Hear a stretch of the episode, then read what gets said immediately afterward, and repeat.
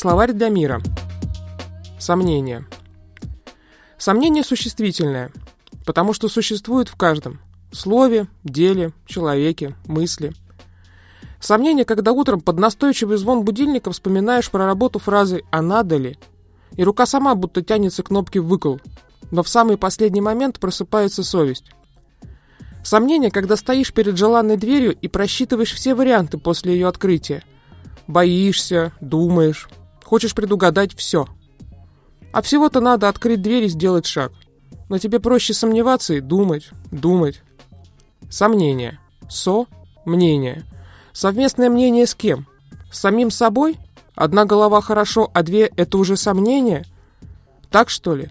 Не сомневаться значит не иметь альтернативного мнения и выбора? Или это просто думать за двоих? Сомнение, когда держишь в руках фотоаппарат, снимаешь крышку с объектива, настраиваешь, задерживаешь палец над кнопкой затвора. А прекрасно ли это мгновение? Сомнение, когда долго смотришь на мигающий курсор в Word и ни слова нового. Сомнение, когда перед книжной полкой.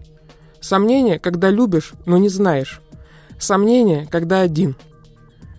Синонимы – болото, пустота, неизвестность. Специально для Паскаль ФМ Вика Матанис.